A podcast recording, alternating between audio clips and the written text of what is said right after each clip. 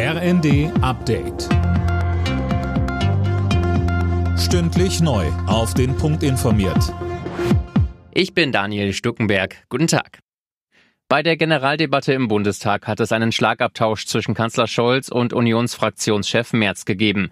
Mit Blick auf die Entlastungsmaßnahmen sagte Merz, der Ampelkoalition fehle bei den Streitereien jeder wirtschaftspolitische Kompass. Kanzler Scholz verteidigte die Maßnahmen, die Ampel habe längst alles dafür in die Wege geleitet, bevor die Opposition das überhaupt habe fordern können.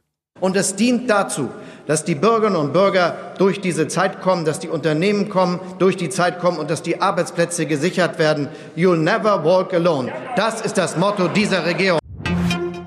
Zuvor hat der Bundestag dem verstorbenen früheren sowjetischen Präsidenten Gorbatschow gedacht. Bundestagspräsidentin Baas bezeichnete ihn als Wegbereiter der Wiedervereinigung. Die Deutschen hätten Gorbatschow viel zu verdanken. Die hohen Gaspreise bringen den Lkw-Verkehr in Deutschland in Bedrängnis. Das Problem der Abgasreinigungsstoff AdBlue könnte knapp werden. Weil die Herstellung sehr viel Gas braucht, hat das erste Unternehmen in Deutschland die Produktion eingestellt. Thomas Racco, Vorsitzender des Unternehmensverbands Logistik Schleswig-Holstein.